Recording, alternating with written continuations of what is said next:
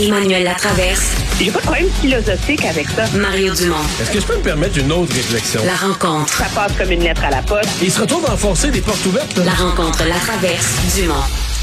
Mario est toujours en vacances, de retour euh, lundi, mais Emmanuel, elle est là, fidèle au poste, contente de, de te retrouver, Emmanuel, en ce début d'année. Bonne année. Bonne année. Euh, tu passes un beau temps des fêtes malgré euh, le, le confinement, euh, malgré les difficultés. Oui, parce que c'est la beauté d'avoir des enfants, faut se forcer. Ah bon, tu vois, la magie on de est Noël. euh, de se ressaisir et euh, de faire preuve d'imagination et euh, de faire Noël et de rendre ça super le fun. Donc, finalement, on a réussi, mais je suis pas sûre que j'aurais réussi si j'avais pas été euh, maman d'une enfant de 12 ans. Bon, les yeux des enfants ont sauvé Noël euh, chez, chez les. La Traverse. C'est une bonne nouvelle au moins à travers tout ça. Euh, parce que c'est c'est difficile le portrait en ce début d'année, euh, Emmanuel. C'est on, on, on se ramène en novembre. Là, on n'aurait pas cru se retrouver euh, un 4 janvier avec les hôpitaux euh, saturés dans un état de délestage très important. Euh, L'abandon carrément, parce qu'on abandonne un peu le système de tests PCR aujourd'hui en disant ben ça fonctionne plus. Là, on va être obligé de cibler euh, les tests PCR uniquement pour euh, certaines populations, euh, personnel de la santé, euh, les sans-abri, ceux qui vont se rendre dans les hôpitaux. C'est c'est une situation qui qui est assez sombre, non? Très sombre. Et moi, j'appellerais ça, c'est comme si 2020 s'ouvrait comme nous révélant à quel point elle pouvait être l'année de tous les dangers pour François Legault. Jusqu'ici, les Québécois ont été super, super tolérants, super euh, euh, solidaires de leur gouvernement, des efforts. Euh, lui ont pas fait payer le prix des, des ratés qu'on a connus ici et là parce que sais, cette idée, là, l'avion qui se construit en plein, en plein vol, tout le monde navigue à l'aveugle, ça va, tu. Euh, mais moi, j'ai vu dans la dans la réaction de la population là, depuis la fameuse annonce du euh, ben, depuis avant Noël, là, quand on s'est mis à avoir peur de micron, réduire les fêtes, et là, l'annonce d'un nouveau couvre-feu, d'un nouveau confinement, là, on va appeler les choses comme elles sont, là. Euh, le 30 décembre, que là, c'est comme s'il y a un, un roll-ball, tout d'un coup, euh, de la population, euh, des comptes à rendre du gouvernement pour pas avoir été mieux préparé, euh, des questions de plus en plus acerbes et pointues sur la compétence du docteur Arruda. Et le problème pour le gouvernement Legault, c'est c'est pas comme si euh, tu as une mauvaise journée, tu as des mauvais lendemains le 30, là, puis là, tu avales la couleuvre, puis tu, tournes la page, là, si on veut. Euh, dans les prochaines semaines, il n'y a rien de ça qui va être qui va être facilité, je dirais. Euh, là, on a tout le débat. Tu prends seulement l'exemple du débat sur les écoles. Là.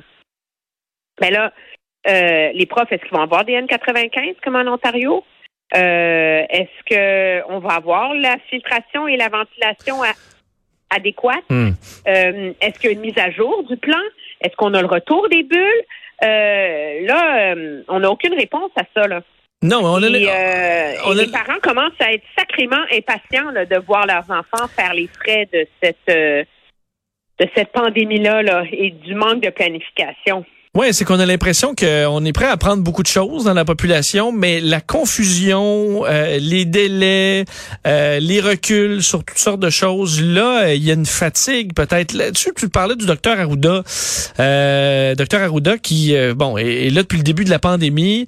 Euh, Est-ce qu'il y a de l'acharnement de François Legault, qui, j'ai l'impression que lui-même est pas euh, pas un grand fan du docteur Arruda. C'est très bien qu'il pourrait y avoir y des personnes. le- plus- il y a- il y a ben, sauf que ce serait d'avouer qu'il aurait dû le faire avant, qu'il aurait pas dû le garder après la première vague, l'histoire du voyage, qui était pas là, qui, euh, ce qui s'obstine à pas, pas admettre que, ouais, c'est peut-être plus l'homme de la situation, le bien aimé, là, les gens, le, le, le- ont rien contre le docteur Arruda, mais que c'est peut-être, peut-être qu'il y a quelqu'un de meilleur en ce moment qui pourrait prendre la relève.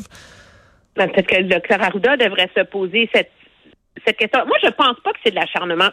On s'entend, c'est un rôle très difficile, OK, que le docteur Arruda, parce qu'il travaille main dans la main avec le politique.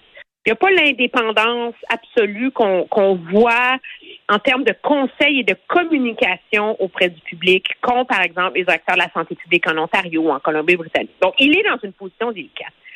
Le problème auquel on est confronté, c'est qu'on a vraiment l'impression que des fois, il dit n'importe quoi. Et moi, j'en suis pas encore revenu là, que le 7 décembre, il nous a dit, ben oui, des Noël à 20, parce que c'est mon jugement. Avez-vous des données? Avez-vous fait des rapports? Avez-vous fait des études? Je sais pas, moi, avez-vous mis des, des chiffres dans une feuille, là, puis un programme informatique, là, tu sais? Non, non, euh, c'est mon bon jugement. Puis là, alors, tout est comme ça. C'est comme, et, je pense que c'est ça qui fatigue les Québécois. C'est pas que ce soit difficile. Les gens comprennent que c'est absolument historique, unique ce qu'on vit.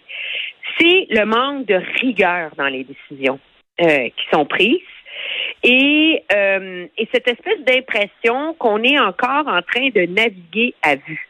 Il n'y en a pas de recette parfaite. Là. Regarde en France. Là.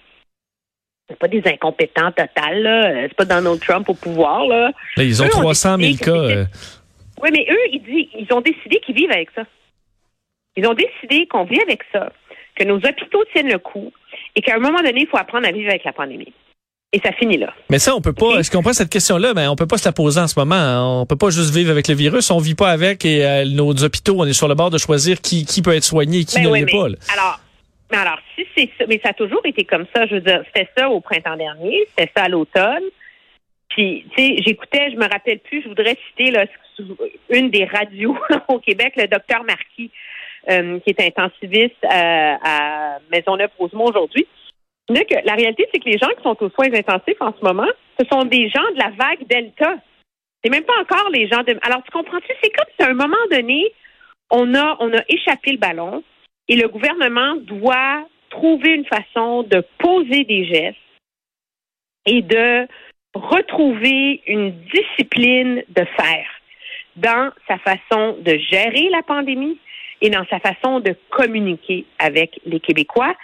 Parce que le problème, c'est que c'est pas parce qu'on lui a pardonné les CHSLD, qu'on lui a par pardonné le défi 28 jours qui a duré six mois, qu'on lui a pardonné le couvre-feu qui en a Oui. duré cinq, que là, cette fois-ci, les gens vont être aussi compréhensifs. Mais pour qu'il soit euh, chambranlant pour l'élection, il faut aussi qu'il y ait de l'opposition soit sur la coche. Et euh, j'ai vu- on pas vu l'opposition du tout lever aucun drapeau rouge sur Omicron. Euh, on parlait juste de la première vague, puis l'enquête publique, puis l'enquête publique.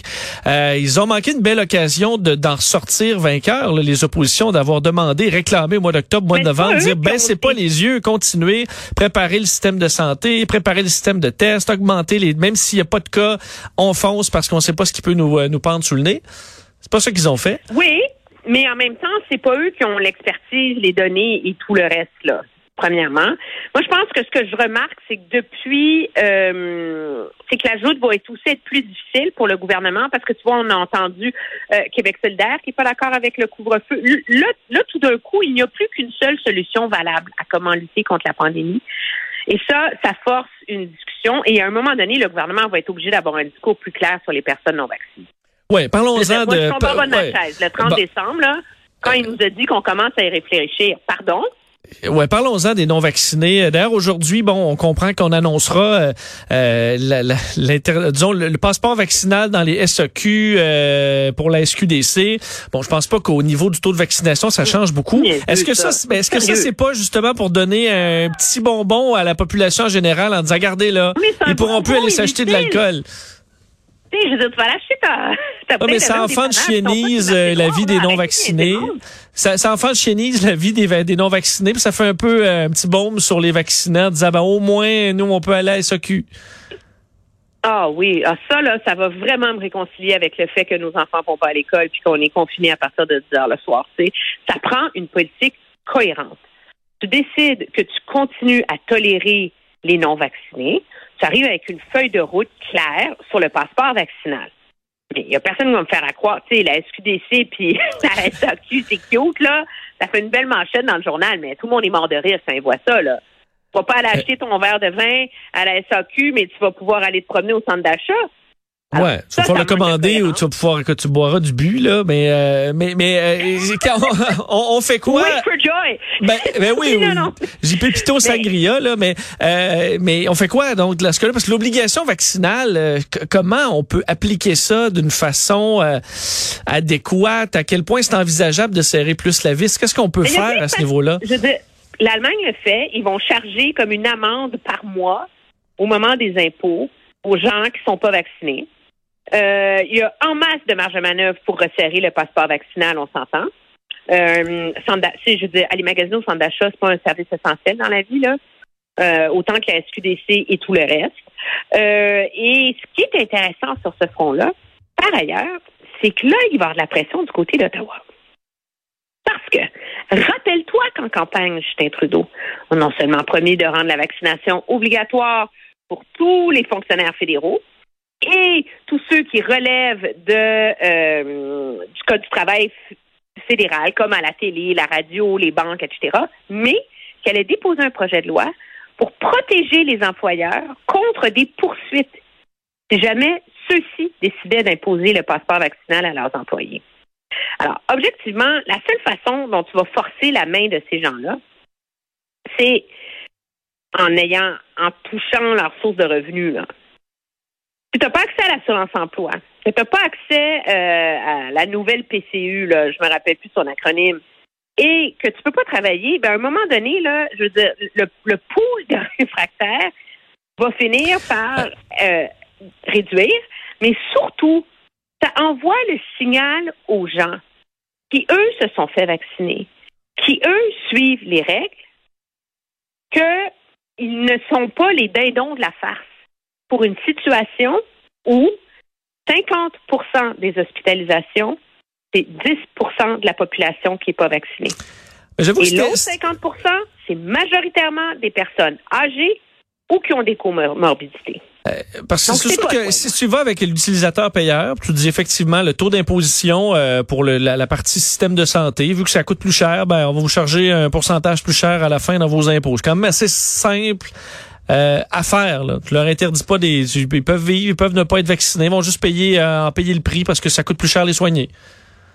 Ben, en tout cas, je, je, ne prétends pas avoir la réponse absolue à cette question-là. Mais c'est clair que ça prend euh, une réflexion, des solutions, un débat très concret là-dessus. Et cependant, n'oublions pas que la santé publique du Québec a toujours été philosophiquement contre la vaccination obligatoire. Le Québec est une des, problèmes, des provinces du Canada où il n'y a pas de vaccination obligatoire à l'école. Alors que en Ontario, en Colombie-Britannique, si les enfants n'ont pas leur régime de vaccin mis à jour, ils ont deux semaines pour aller se faire vacciner. Sans ça, ils se font mettre dehors de l'école. Alors, tu vois, là, on a une pression euh, populaire, je pense, politique aussi, qui confronte une philosophie de santé publique qui est aussi celle euh, du docteur Arruda de la santé publique au Québec, qui s'imagine qu'on va finir par convaincre tout le monde en étant gentil et tout le reste. Je suis pas certaine de pendant combien de temps ça peut durer. Hmm. À suivre, à suivre. Merci, euh, Emmanuel. On s'en parle demain. Ça me fait plaisir. Au revoir. Salut.